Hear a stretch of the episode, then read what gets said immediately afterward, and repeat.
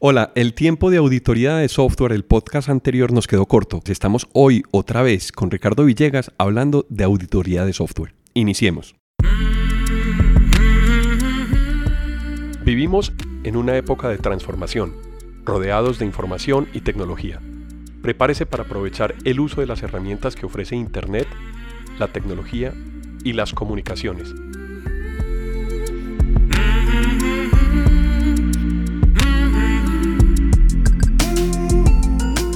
Conózcalas y aprenda cómo usarlas mejor. Bienvenidos.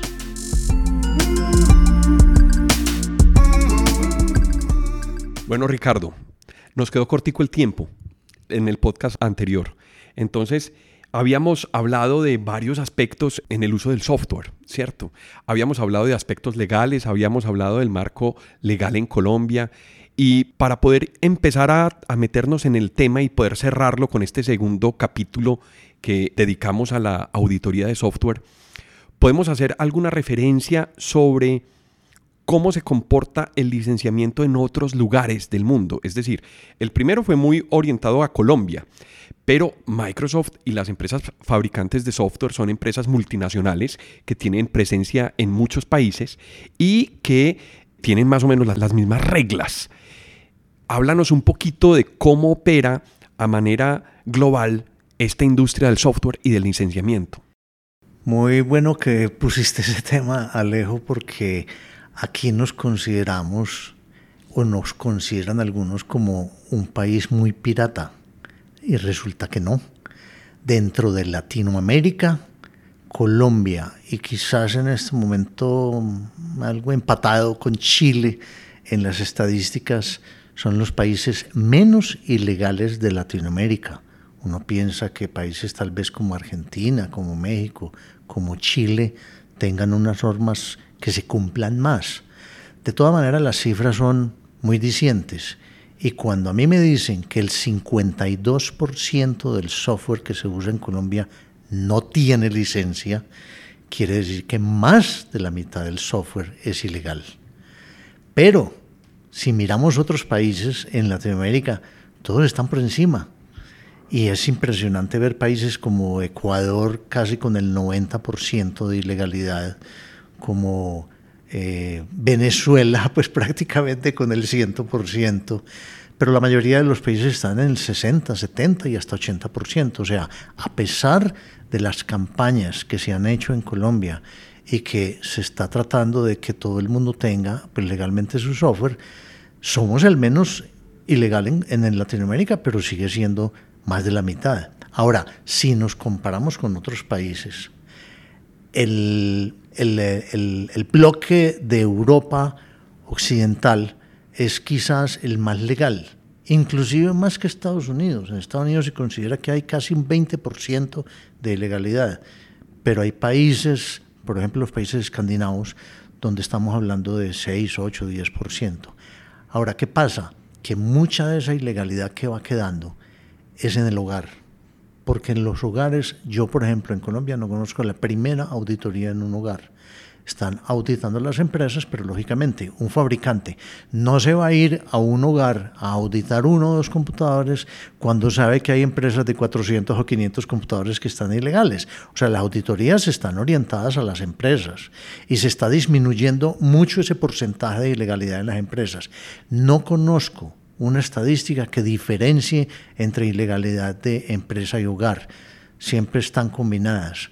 Pero de nuevo, en Colombia va hacia abajo cuando las campañas de, de legalidad empezaron, estábamos por encima del 60, ya está llegando al 50, y en todo el mundo existe algo de ilegalidad, pero cuando queda como un remanente de ilegalidad en los, en los países, generalmente es en el lugar. Ese es un tema que muchos creemos que no tenemos una relevancia o que no hacemos un buen ejercicio del tema de, legalidad y vemos que por el contrario tenemos muchos mejores números que otros, que otros países. Ricardo, para hablar en el caso de Microsoft, ¿qué diferencias de operación en ese marco legal o qué conoces tú que aplique de manera diferente en otros países, por ejemplo, fuera de Latinoamérica, en Estados Unidos o en Europa? ¿Hay algún tratamiento especial para Latinoamérica? Eh, sí, digamos que existe un tratamiento diferente no en las normas de licenciamiento. Las normas de licenciamiento de los productos de Microsoft son muy iguales en todo el mundo.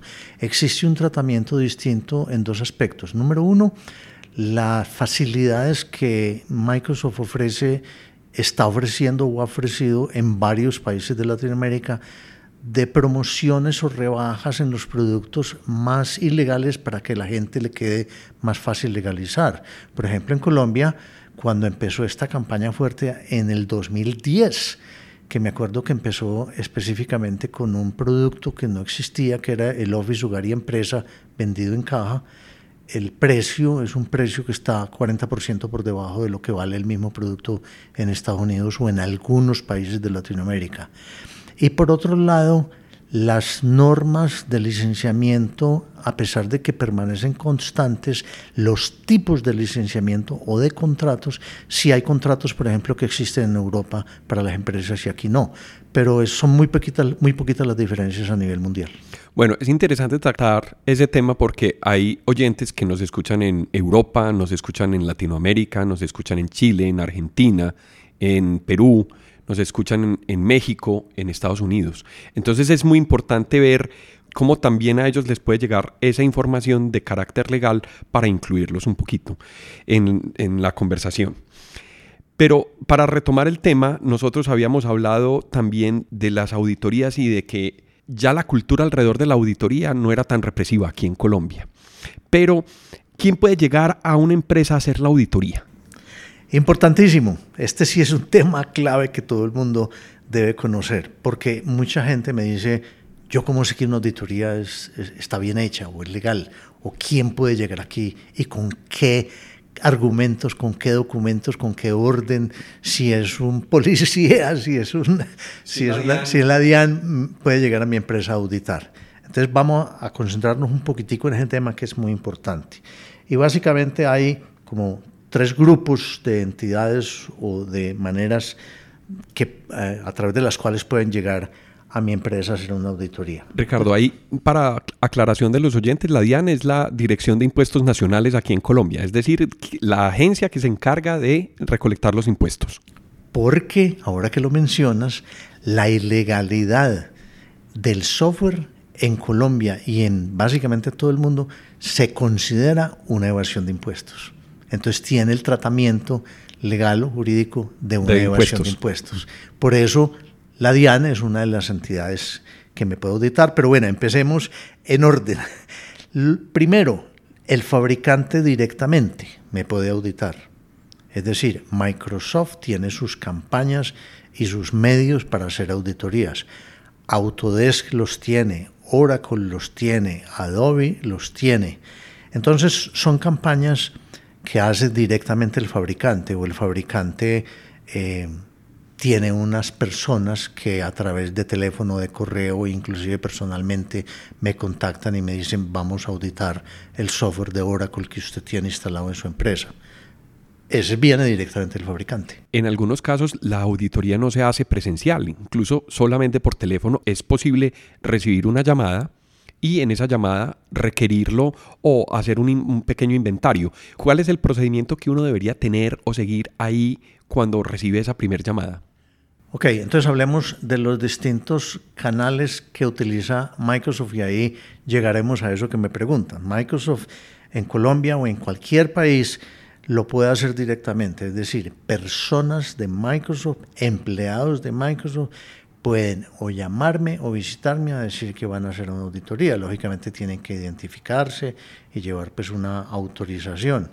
Pero esa es una auditoría directa y es muy poco utilizada, porque si Microsoft quiere llegar a 400 mil pymes en Colombia, pues no va a llegar con, ni con 10, ni con 20, ni con 100 personas. Eso es muy escaso.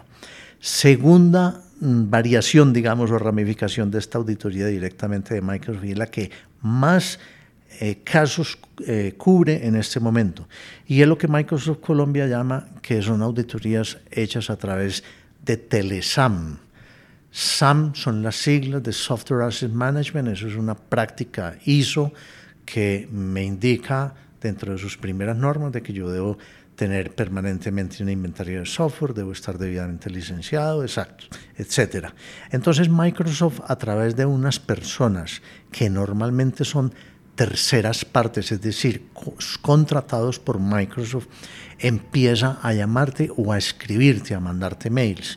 Y ahora son muy suaves porque antes no eran tan suaves esos correos y le dicen a uno, usted ha sido seleccionado en una lista de empresas a las cuales Microsoft les quiere brindar una ayuda para revisar su licenciamiento.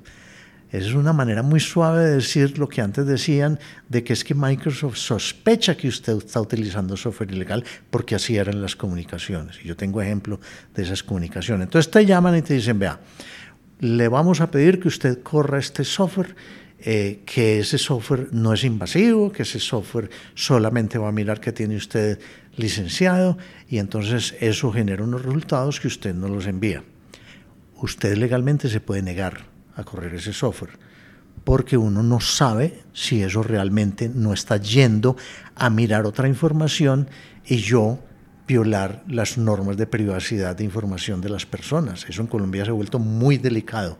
Entonces la gente empezó a negarse y ya no se está utilizando mucho, sino que le mandan un archivo en Excel con unos formatos muy bien hechos donde yo lleno la información del software que yo estoy utilizando. Yo podría decir mentiras, porque nadie lo está verificando físicamente lo que está instalado. Pero es un riesgo muy grande que si después me mandan a una auditoría eh, presencial, encuentren que yo mentí con esa información. O sea que recomiendo que nadie se le vaya a ocurrir decir mentiras ahí. Entonces, esa información se la mando yo a Microsoft y Microsoft tiene la capacidad de revisar mi licenciamiento, lo que yo he comprado, pero no todo. Porque cuando yo compro un computador, y como dijimos en el podcast pasado, ese software que viene preinstalado, el OEM, si yo no lo registro, no doy mi nombre y el nombre de la empresa, él sigue y yo lo puedo empezar a utilizar. O sea que Microsoft no queda con la información de quién compró un Windows instalado en un computador. Entonces Microsoft me puede empezar a decir, pero es que nosotros en nuestros registros vemos que usted no ha comprado sino 5 Windows Server y usted me está diciendo que tiene 10 en uso. Por favor, me aclara o por favor me manda copias de las facturas que hablamos en el podcast pasado del software que usted compró con los computadores. Y empieza eh, a cotejar esa información, a hacer un match, a, comparar entre lo que yo le muestro mis pruebas de licenciamiento o las que tiene Microsoft y en lo que yo declaré que tengo instalado. Y ahí empieza un proceso que no te sueltan. Eso sí lo tienen muy claro que la gente dice, no, no, yo no voy a contestar eso todavía. Pero desde el primer correo le dicen, le damos un plazo de 15 días para mandarnos esa información. Si el día 16 no ha llegado, te recuerdan, te mandan. Y si yo no contesto y me sigo demorando, lo pasan a otra instancia. Y no es buena, ahora la vamos a mencionar. Pero esa es la manera que más se está utilizando en este momento, lo que se llama el Telesam, donde yo doy una información, Microsoft me pide una información adicional y me dicen, a usted le falta un software, tiene 15 días para comprarlo. Usted lo compra el que quiera, pero me muestra, me manda las pruebas de que lo compró. ¿Qué ventaja tiene eso? Que me están haciendo comprar un software, lo cual es perfectamente debido porque yo estoy utilizando un software sin haber pagado, pero no hay ninguna sanción. Ahí no hay ninguna sanción y ahí no, si yo no me niego por esa cosa, no va a llegar a otra instancia y nunca van a meter el gerente a la cárcel. En realidad hay una oportunidad para yo, digamos que normalizar el proceso y tener la oportunidad de que no se agrave el problema, ¿cierto? Porque si yo postergo esa respuesta o si yo tengo una actitud diferente, eh, no tan amigable y más bien tendiente a lo hostil, entonces lo que va a pasar es que las instancias superiores sean más, más, más fuertes.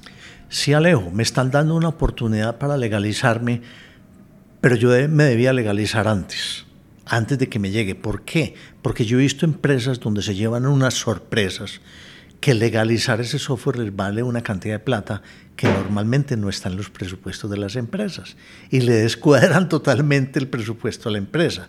Entonces, por eso hablaremos y digo desde ahora que lo mejor es estar preparado y estar preparado es estar tranquilo de que yo tengo todo legal para que no me llegue una sorpresa de que tengo que comprar tantos miles de dólares en software y peor si tengo que pagar una sanción.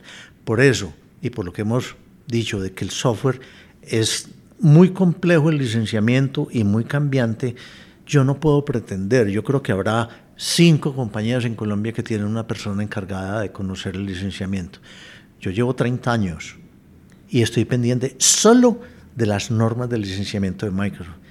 Y puedo decir claramente que no me las sé todas, que todavía me encuentro detalles constantemente o que me encuentro que las cambiaron y yo no me enteré, porque no hay un sitio, desafortunadamente, donde se concentre toda la información del licenciamiento. Yo tengo que estar en blogs con gente de Estados Unidos, en grupos, en grupos de WhatsApp, mirando las noticias de Microsoft, mirando las guías, unas guías de legales que saca cada mes. Es bastante complejo. Entonces, lo mejor es acudir a un experto para que me revise mi licenciamiento antes de antes de que me llegue una visita. Antes del requerimiento. Exacto. Y cuando ya llegó la visita, eso es el 70% de mi trabajo, es que el cliente me llama, Ricardo, yo no sabía, Ricardo, me encontraron, Ricardo, ¿qué hago? Ricardo, ¿cómo puedo comprar? ¿Cómo puedo legalizar eso? Bueno, es mi trabajo. Y yo, como siempre en todas mis charlas y seminarios, y aprovecho para hacerlo en este podcast, digo, si el licenciamiento de Microsoft se volviera sencillo y conocido, se me acaba mi trabajo. Así es. Bueno, hablábamos del Telesam, pero ¿quiénes son los roles o quiénes son los, las personas que pueden entrar también a hacer un requerimiento de, del licenciamiento?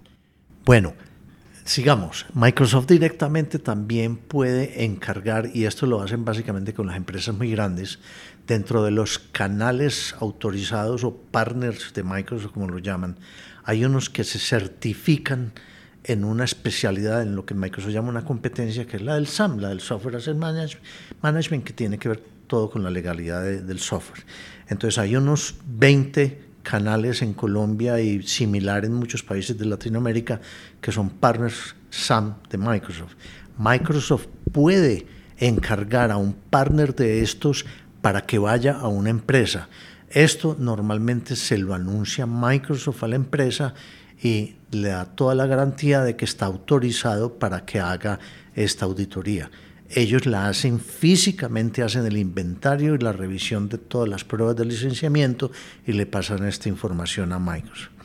Y, perdón, finalmente me he encontrado en Colombia dos o tres casos de que directamente de Microsoft Corporation de Estados Unidos en, en Redmond, en el estado de Washington, llega un requerimiento a una empresa y, casi, y los casos que yo conozco siempre han sido con multinacionales diciéndoles casi un telesam pero que viene desde Estados Unidos. Siempre es empresas grandes y siempre ha sido multinacionales. Por favor, nos manda todas las pruebas de licenciamiento de sus, no sé, 500, 800 computadores.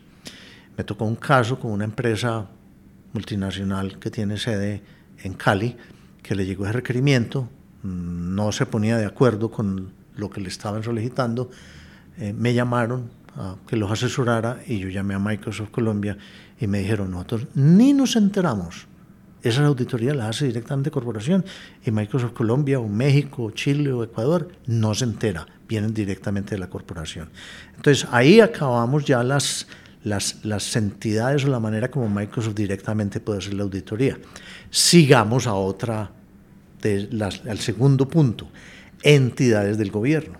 ¿Qué entidades del gobierno me pueden hacer una auditoría? Y aquí viene un procedimiento que es totalmente distinto, más complejo, más intimidante en muchos casos y que se puede, se puede alargar porque puede llegar un proceso de negociación o de discusión sobre, sobre la auditoría. ¿Quiénes son?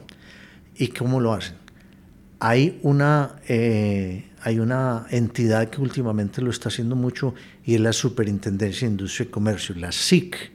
La SIC y otras entidades, no del, no del gobierno, que ahora las mencionamos, pueden ir a un juzgado y en el juzgado solicitar que se programe una visita para lo que se llama una visita de prueba anticipada. Esto es un proceso extrajudicial, todavía no hay ninguna demanda.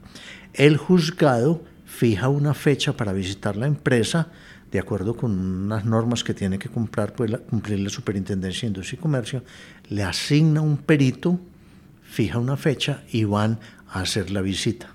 la auditoría, el funcionario de la Superintendencia de Industria y Comercio, el funcionario del juzgado, puede ser el juez o el secretario, y el perito. Normalmente esas tres personas. Ya no llegan policías ni nada pues extraño ni, ni que hagan pues más presión. Entonces se hace esa auditoría que es, fíjense que ya viene es a través de un juzgado. La DIAN, la DIAN puede llegar a mi empresa exclusivamente a revisar software, deben llevar una orden, una, una, una autorización a los funcionarios que lleguen a hacer y ellos pueden llegar a revisar el software que yo tengo instalado y después pedir unas pruebas de licenciamiento. ¿Cuál es el caso muy particular de la DIAN? Primero, la DIAN, los empleados de la DIAN no están autorizados a tocar mi computador. No pueden sentarse en mi computador o mis servidores a esculcar que tienen.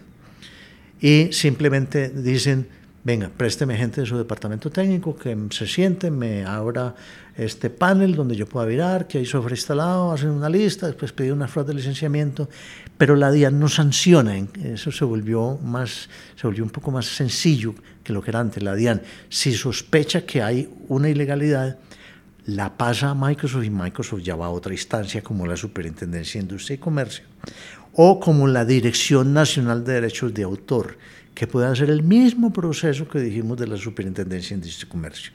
Entonces esas son las entidades de gobierno que pueden generar esas, esas auditorías. Y el tercer grupo son precisamente los terceros. ¿Quiénes son los terceros? Microsoft puede delegar a firmas de abogados en cada país para que inicien ese proceso a través de los juzgados pero ya no son entidades del gobierno, ya son particulares. En Colombia en este momento hay cuatro firmas de abogados que tienen esa autorización. Esa firma igual va al juzgado, solicita una visa que le programa una visita prueba anticipada y el juzgado fija esa fecha y fija un perito. Y llegan a, la empresa a hacer la visita, el delegado o el, empleado de esa firma de abogados, el delegado del, eh, del juez y el perito. Normalmente el delegado, el juez o el secretario del juez hace como una mm, posesión del perito, deja, eh, deja iniciada la, auditoría y se va. Entonces queda el, de los abogados y el perito. Como el procedimiento instalado. Y, y, queda el perito haciendo la revisión. Exacto. Entonces, esos abogados pueden iniciar ese proceso. Firmas de, auditorías internacionales también lo pueden hacer. Estamos hablando de un Deloitte, de un KPMG y de otras firmas que también tienen poder de Microsoft para iniciar esos procesos. E igualmente otra entidad que se llama la BSA. Y Alejo, que yo sé que es como por las motos, no estoy hablando de las motos inglesas BSA, es la Business Software Alliance. Es una entidad sin ánimo de lucro conformada por fabricantes de software de todo el mundo que se supone que lo que hacen es mm, promover la legalidad y promover seminarios y promover la, la, publicación de información para que la gente esté enterada y haga uso de buenas prácticas para mantenerse legal. La BSA tiene un representante en Colombia y ellos también pueden ir a un juzgado y solicitar el mismo proceso. ¿Qué pasa en esos procesos? Hablemos que esos son los más graves. En esos procesos antes a mí me llegaban de sorpresa, no me avisaban y se me aparecía el delegado del juez, el delegado de los abogados o de la entidad oficial o del partner y eh, con el perito a decir venimos a hacer una auditoría. Yo tengo todo el derecho de verificar la autenticidad de esas personas. Puedo llamar a Mike, puedo no dejarlos empezar, no, no, no decir no entren, sino bueno, venga, de una vez el tintico que mencionamos, déles el tintico mientras usted averigua si eso es legal. Ellos llegan con unas fotocopias de fotocopias de fotocopias que no se ven, donde dicen que ellos están autorizados por Microsoft Corporation, por Oracle, por Autodesk para hacer una auditoría y llegan también con un perito, bueno, y el juez pues, certifica eso. Y mm, hace poquitico que me tocó estar en una empresa en el momento que llegaron a una auditoría, el juez llegó y se identificó con su escarapela, que él era juez, funcionario del Ministerio de Justicia, todas las cosas, explicó, todo muy bien, todo muy organizado. Pero desafortunadamente están sucediendo casos donde llega un abogado con un perito, diciendo que ellos son abogados con autorización de Autodesk o de Microsoft, no sé qué, y llegan con cualquier fotocopia inventada o el susto que le da la empresa, ni siquiera le piden una identificación, sino que se asustan y simplemente por cumplir lo que dice Ricardo Villegas le dieron tintico y bien puede que los computadores. Están llegando unos oportunistas que no están autorizados. Lamentablemente son abogados no autorizados por Microsoft con un perito que no es perito funcionario de la justicia colombiana y desafortunadamente es una táctica feísima e ilegal de venderle al cliente porque le hacen una auditoría, entre comillas, y le dicen a usted le faltan 10 licencias de Office, pero si las compra ya, que este señor se las puede vender, no reportamos esto a Microsoft ni a ningún juzgado. Eso lo están haciendo y lo están haciendo con cierta frecuencia. Entonces, cuando hablamos otra vez de lo legal, ellos hacen una revisión, ellos sí pueden sentarse, el perito sí puede sentarse en cada uno de los computadores y ver el software ha instalado él saca una información de lo que encontró instalado y después pide las pruebas de licenciamiento, hace un, match, coteja la información y le dice a usted le faltan tantas licencias. ¿Esa revisión, Ricardo, se hace manual o se instala software ahí? Porque ahí hay un detalle importante y es que cuando están llegando a mi compañía y cuando el perito empieza a necesitar instalar software, eso tiene un impacto en, el área de sistemas, tiene un impacto en los computadores, tiene un impacto en la red.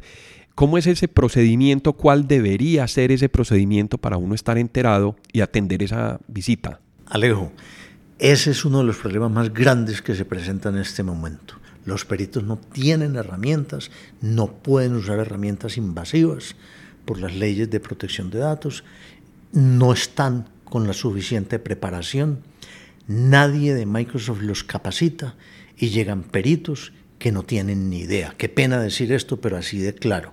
A mí me han tocado muchas auditorías o hablar con clientes que le han hecho muchas auditorías e inclusive hablar con peritos. A ellos nadie los prepara. Ellos van a un juzgado, dicen que trabajan o trabajaron en sistemas o que están estudiando sistemas, se apuntan en una lista y ya quedaron como candidatos para ser peritos. Desafortunadamente, el 99% de las auditorías que hace un tipo de esos peritos están mal hechas, porque ellos no conocen las normas de licenciamiento. Y normalmente están mal hechas en contra del cliente. Y ahí es donde empieza el problema de que el cliente, si sospecha que hay algo malo, pues puede llamar a alguien que lo asesora, como me llaman a mí. Yo voy a mirar, veo que eso no está bien hecho y me toca reunirme con los abogados o llegar hasta Michael y decir, este informe está mal hecho. Y ahí empieza un tiría floja, demuestre que eso no estaba instalado, demuestre que eso, licenciamiento es así, porque ellos no tienen ni idea, ni los abogados, ni los peritos, ni mucho menos el juez. Desafortunadamente, desafortunadamente eso sucede y entonces yo tengo ese derecho y es una recomendación de que si veo que el perito no tiene el conocimiento o de que sacó un informe equivocado, dejar una observación en un informe de la visita que deben dejar y muchos no lo están dejando. Yo tengo el derecho de que me deje un informe y poner las observaciones. Y ahí es donde tiene que acudir a alguien que los ayude a defenderse de esa mala interpretación o de esa mala auditoría que hizo el perito. Y eso es buena parte de mi trabajo. Y me he encontrado casos. Voy a poner tal vez el más extremo. Un caso de una empresa donde el perito según su informe, la empresa tenía que comprar 164 mil dólares de licenciamiento y que después de mucho detalle técnico y de, explicar y aclarar normas de licenciamiento, terminaron pagando 7 mil dólares. Y iba a pagar 164 mil. Lo más triste es que muchas empresas, por temor, salen a pagar rápido, porque dicen, uy, si no pagamos, nos van a sacar en el periódico o van a mandar el gerente a la cárcel y yo qué voy a hacer, qué le voy a decir al gerente. Pues ni se prepare para llevarle cigarrillos al gerente porque nadie lo va a recibir como de la rabia que le debe dar que usted haya, haya dejado llegar el licenciamiento de ese punto. Y es muy común. Yo muchas veces hablo con amigos míos que son empresarios o que manejan un área de, de sistemas o financiera. ¿Cómo está el licenciamiento de esa empresa? Ah, no, allá me dicen que todo estaba perfecto, hasta que los convenzo de hacer una revisión. Y ese perfecto muchas veces es 40, 50, 60% de ilegalidad y un riesgo de ilegalidad, como lo llamo yo, que se puede calcular que es mucha plata por una empresa, empresa que la puede quebrar una auditoría de esas. ¿Por qué? Porque si a mí me demuestran que me faltaron 10 mil dólares de licencias, me dan 8, 15, 20 días, eso es un poquito negociable, para demostrar que compré los 10 mil dólares. Pero además, me pueden cobrar, autorizados por la ley en Colombia, una, una sanción, una indemnización, como se llama, que va entre el 100 y el 300% de lo que me faltó. Si a mí una firma de esas de abogado, la Superintendencia de Industria, Comercio o la BCA me impone la de 300, son 30 mil dólares más. O sea que de 10 mil se me convierte en 40 mil dólares que tengo que pagar por haber tenido 20 oficios ilegales. Entonces, ¿a cómo me salen? Carísimo. Y eso no lo tengo seguramente en mi presupuesto. Y eso me puede descuadrar las finanzas de la empresa en cualquier momento. Esa cultura del riesgo es muy importante y hay que extenderla no solamente a los activos físicos, sino a los activos de software. Claro. Y de información. Claro, porque es que yo no sé si somos solamente los colombianos, creo que los latinos en general hemos sido muy dados a que lo intangible lo descuidamos. Sí, es verdad. Además, por ejemplo, en, en la práctica del área de sistemas, un backup. A veces un backup implica cubrirse de un riesgo que pueda recuperar, no sé, 5, 6, 7, 10 años de información y cuánto vale restaurar o recuperar o reconstruir la información de 10 años atrás. Entonces, no vale la pena correr un riesgo en ese sentido en el tema de backup ni tampoco en el de software, porque obviamente va a ser mucho peor y, va a salir más caro a, la larga cualquier normalización de, de la situación. Alejo, ahora que hablas de backup, yo no conozco estadísticas, pero ¿qué te podrías imaginar si yo te pregunto en Colombia qué porcentaje de las empresas, si hoy se les pierde la información, tienen un backup? Es una muy buena pregunta. Hay empresas que son muy juiciosas con, el tema de backup, en, digamos que en todo el aspecto que la palabra eh, conlleva, pero hay otras que son, están más orientadas a los datos. Ese es otro tipo de backup que tiene un impacto con un riesgo distinto.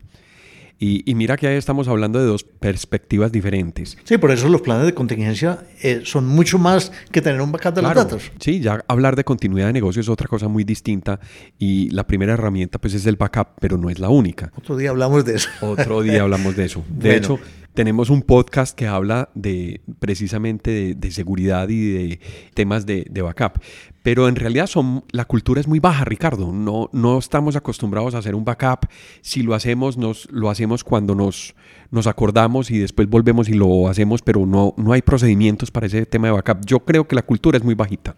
Pero volviendo al tema nuestro, fíjate el riesgo que una empresa está corriendo por no tener controlado.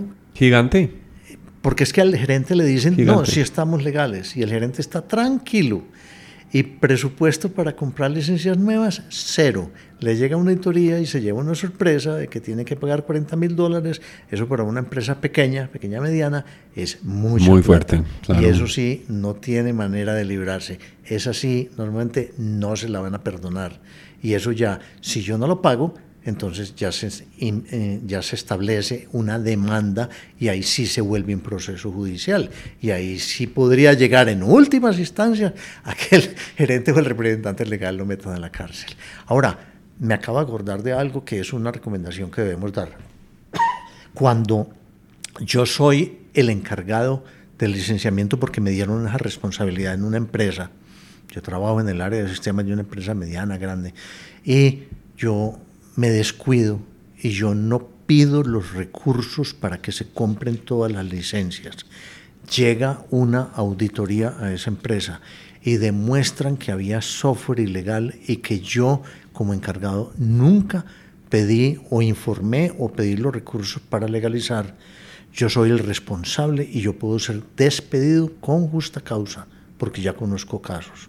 No, es que el gerente no, yo ni le pido plata para eso porque es que no.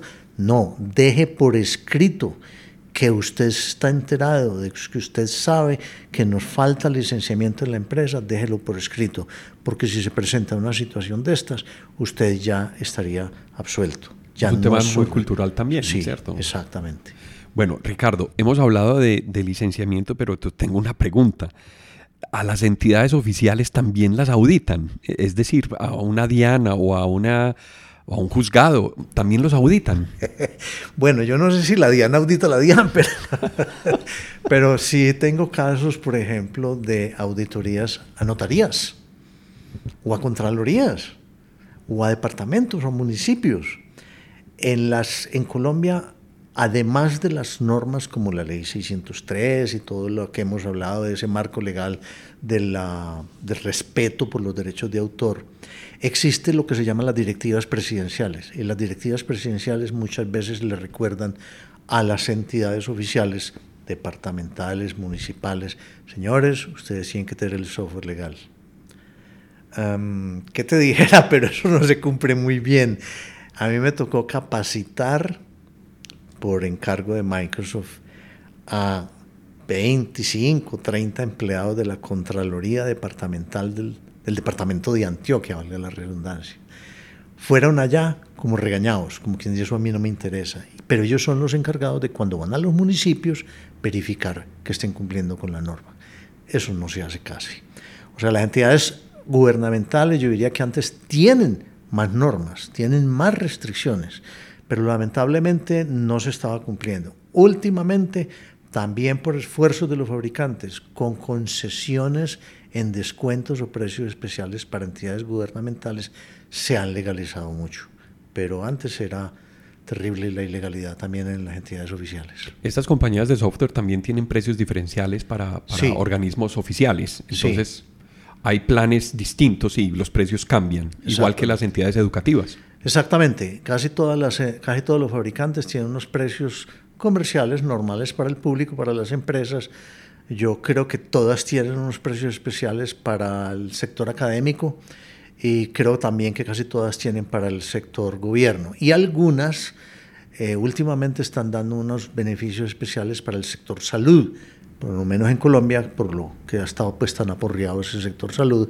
Y cuando en una empresa las dificultades económicas son notorias, la compra del software es uno de los primeros ítems que recortan para comprar, recortan los presupuestos. Bueno, Ricardo, hablamos, hablemos en este aspecto donde me surge una duda.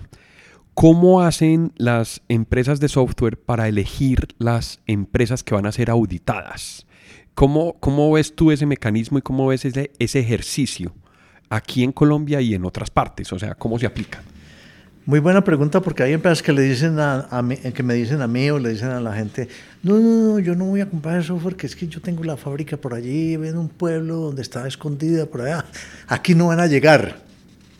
Y resulta que eso no es por la visibilidad que tenga la eh, empresa en sus instalaciones, sino que depende de otras cosas. Una muy importante, existe en Internet en Colombia y entiendo que en prácticamente todos los países un sitio donde yo puedo denunciar anónimamente a una empresa que no esté cumpliendo con las normas de licenciamiento. ¿Y quién hace eso? Básicamente el competidor, mi competidor o un empleado que salió descontento de mi empresa y por hacerme mal me denuncia para que me llegue una auditoría. Es increíble, pero de ahí sale mucha, eh, mucho nombre de empresa para hacer esas auditorías. Lo otro es que Microsoft hace mucha minería de datos, aprovecha mucho eh, cantidad de información que tiene de las empresas que compran. Es muy común que a las empresas las llamen y le digan, vea, le estamos hablando de Microsoft, queremos actualizar unos datos sobre su empresa y le empiezan a preguntar cuántos computadores tiene, cuántos empleados tiene, cuántos servidores tiene. Porque si yo le digo, no, es que yo tengo 400 computadores y buscan en la historia y yo no he comprado sino 50 Office en toda la vida, van a sospechar. Entonces ellos hacen unos procesos de minería de datos. Cruzan datos. cruzan datos para eso. Y finalmente Microsoft, porque lo sé, se fija mucho en información pública, como las mil empresas más grandes del país o las dos que se unieron, hicieron una, una consolidación, un merge entre dos empresas y resulta que en Microsoft le aparecen los datos de compras de una y de la otra no. Entonces, claro, eso levanta una alarma, levantan ahí una bandera, investiguemos a ver cómo está el licenciamiento de la otra que compraron y si la que compró la va a legalizar o no, si es que estaba ilegal. Básicamente de ahí sale la información. ¿Cómo me puedo mantener yo por fuera de esas listas? No, muy difícil. Muy difícil porque a veces les llega información, como te digo, de un tercero, un competidor, pero sí, sí me puedo, sí, me, sí puedo rebajar el riesgo de estar en esas listas si yo mantengo una política permanente de revisión de mi licenciamiento. Y más si yo soy una empresa mediana, mediana, grande o grande, que Microsoft normalmente hace seguimiento, tiene un gerente de cuenta, no solamente Microsoft, sino el Oracle o el SAP o el Autodesk, y el gerente de cuentas se entera que en la empresa hacen inventarios o hacen revisión de su licenciamiento. Entonces, esos empleados mandan la información, al, digamos, a la casa matriz o a Colombia, decir, vea, yo estoy enterado que allí se preocupan mucho por el licenciamiento y están bien licenciados. Eso puede disminuir el riesgo de aparecer en una lista de esas de auditoría. Ricardo, ¿cómo puedo, cómo puedo estar yo tranquilo como empresario, como, como dueño de un negocio, como usuario de software? Mis licencias están al día, están tan bien aplicadas. ¿Cuál, cuál debería ser los pasos que yo debería tener en, en ese ejercicio? Es complejo, es complejo por lo que hemos dicho de que el licenciamiento es complicado y por lo que les voy a explicar. En, resumen, no es fácil. No es fácil precisamente porque las normas de licenciamiento son complejas y cambiantes, no solamente de Microsoft. Hay otros fabricantes que también tienen, yo diría que hay fabricantes que tienen normas de licenciamiento inclusive más complicadas que las de Microsoft. Por ejemplo, SAP tiene pues las letras menuda más impresionante del mundo. Adobe no es sencillo tampoco. Adobe lo que pasa es que para, para, para, simplificarlo tomó la decisión de que ya todo es por suscripción, ir a la nube. Y cuando hablemos en otro podcast del tema de la nube, eh, veremos que eso lo han hecho. ¿Por qué? Porque controlan más fácil la piratería. No totalmente, y hablaremos casos que yo conozco que aún así existe piratería. Pero como las normas de licenciamiento son tan complejas y tan cambiantes, yo lo que le digo a toda, a toda empresa, señores, a usted no se les justifica tener una persona que esté al tanto de todo el licenciamiento y tiene que hacer 20 mil cosas más. Haga eso por, por, por tercerización, contrate, outsourcing. por outsourcing, contrate un experto. Hay expertos en eso. Desafortunadamente, eh, en el caso de Colombia, estoy seguro que en otros países, la comercialización del software de Microsoft eso sí varía un poquito, pero en Latinoamérica es casi siempre igual. Varía, pero tal vez en África, en Asia, de cómo se comercializa el software. En Colombia la gran mayoría del licenciamiento Microsoft se lo entregó a unos mayoristas. Y esos mayoristas son empresas que le venden a empresas que venden licenciamiento, computadores, servicios, todo, a los canales, llamémoslo así. En Colombia hay varios mayoristas y hoy en día se considera que debe haber unos 3.000 canales, es decir, personas o entidades que pueden llegar a un mayorista a comprar licencias y vendérselo a un usuario final. Estoy seguro que de esos 3.000 canales hay 2.990 que no asesoran bien al cliente. Entonces, por eso es muy importante asesorarse y tener el apoyo de un experto. Por la complejidad del software también, es que la oferta es muy grande, ¿cierto? Y aquí viene el problema de que hay muchos distribuidores que no lo hacen bien, no solamente por desconocimiento, esos 2.990, sino por ganarse el negocio. Entonces, por ganarse un negocio de una empresa en la cual ellos saben que están pidiendo tres cotizaciones. Buscan cómo hacer parecer que su cotización es legal, pero que es mucho más barata. Y ahí es donde vienen los problemas de sublicenciamiento, y ahí es donde vienen los problemas que yo me encuentro, que esta empresa me vendió tal cosa, y yo le digo a la empresa, pues que eso no es legal. ¿Cómo? Entonces perdí mi plata. Pues ve a ver si el proveedor se la devolvió. Ahí estaba hablando de que hay muchos eh, canales, como se llama, que por ganarse una cotización venden lo que no es legal. Y el cliente, como no tiene el conocimiento, queda mal licenciado y normalmente pierde su plata. Entonces ahí viene el tema de que yo debo comprar, las empresas deben comprar a empresas reconocidas en el medio, serias y que si yo recibo tres cotizaciones y veo uno que una vale 100 mil pesos, la otra 98 mil y la otra 70 mil, sospeche. Sospeche y asesórese. Porque si le están vendiendo los tres algo que es legal, es raro que en licenciamiento vaya a haber una diferencia del 30%. Eso hay que revisarlo. Por otra parte, hay mucha piratería en la venta. Mucha piratería en la venta me refiero a que están vendiendo cosas por internet sobre todo que no son ni legítimas ni legales, porque le venden a uno software copiado, sobre todo por internet. A usted le dicen un Windows que le vale, no sé, 200 dólares, se lo vendemos por 80. Y entonces usted feliz pide el Windows y le mandan un CD y le mandan una clave por escrito eso sí inmediatamente tienen que sospechar de que eso no es legal. Eso es phishing también, es decir, son ofertas que, son, que no son reales.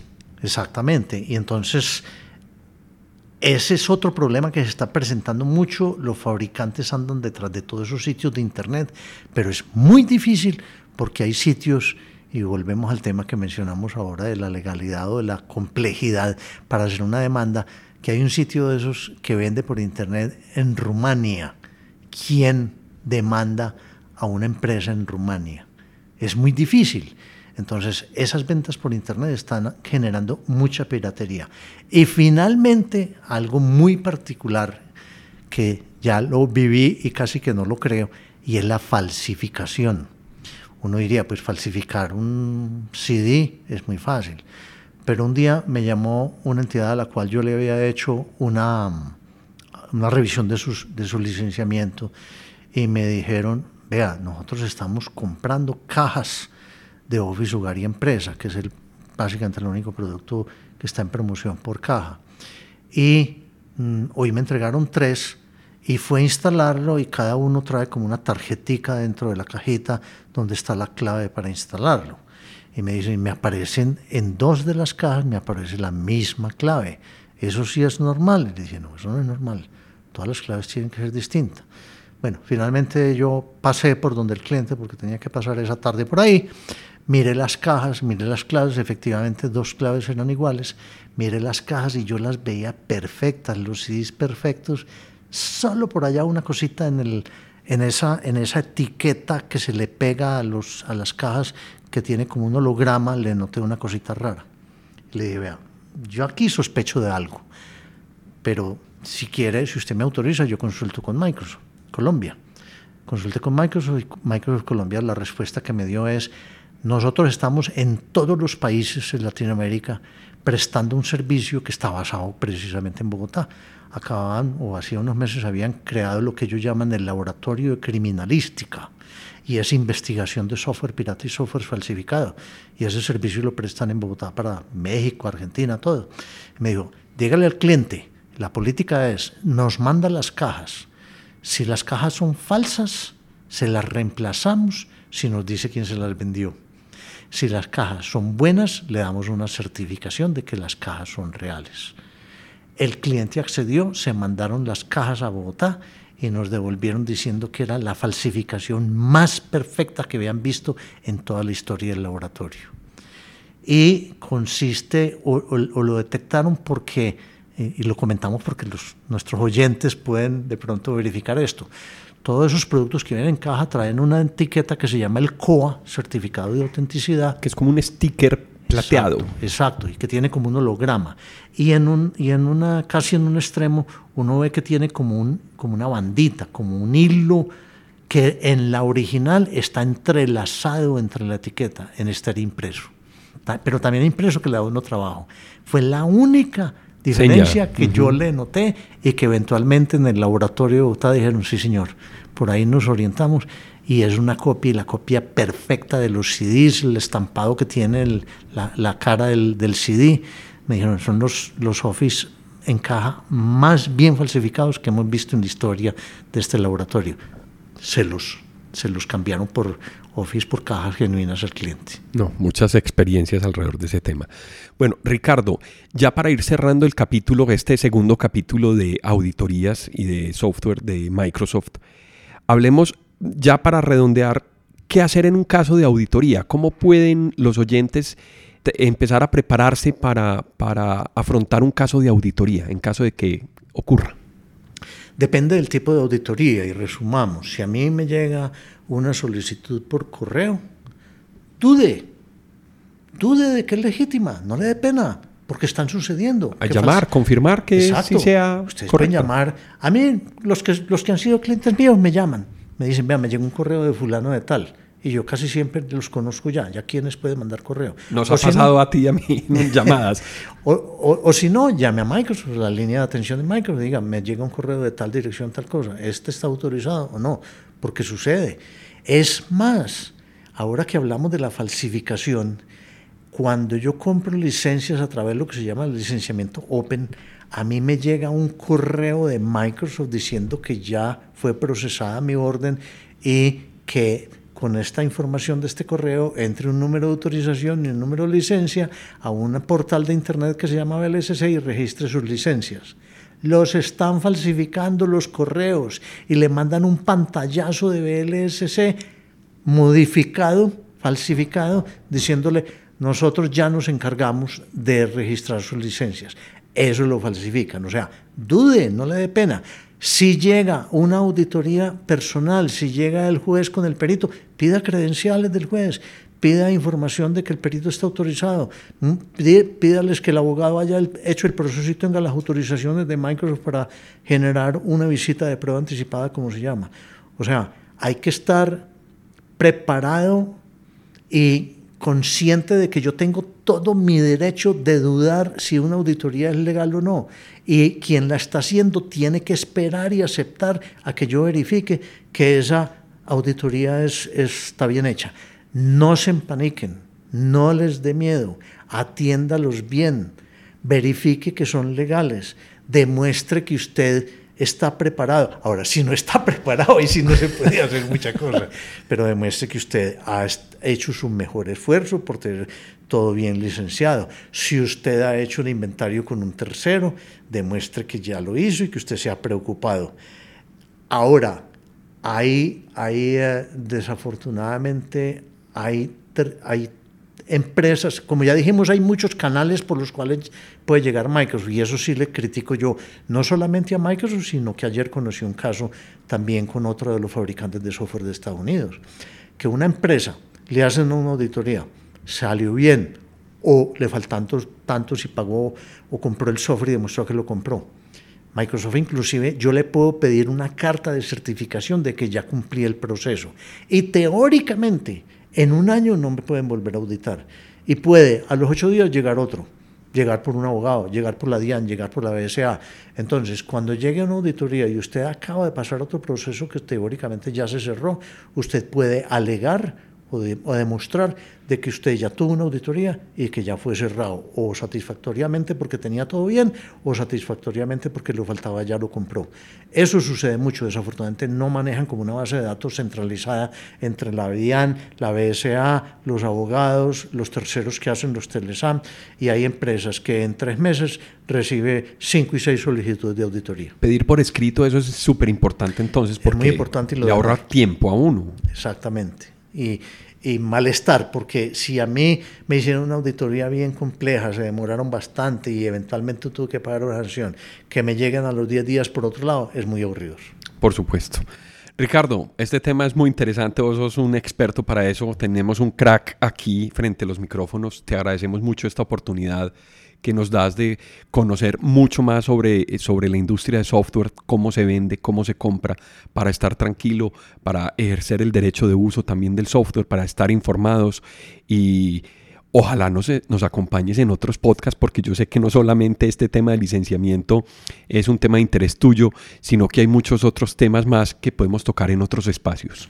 Alejandro, con mucho gusto, como ya te lo he dicho, es eh, algo que me gusta mucho eh, enseñar y compartir la información y en los temas en los cuales yo pueda aportar algo, estaré siempre dispuesto. Te tendremos aquí, con seguridad, más adelante y pronto.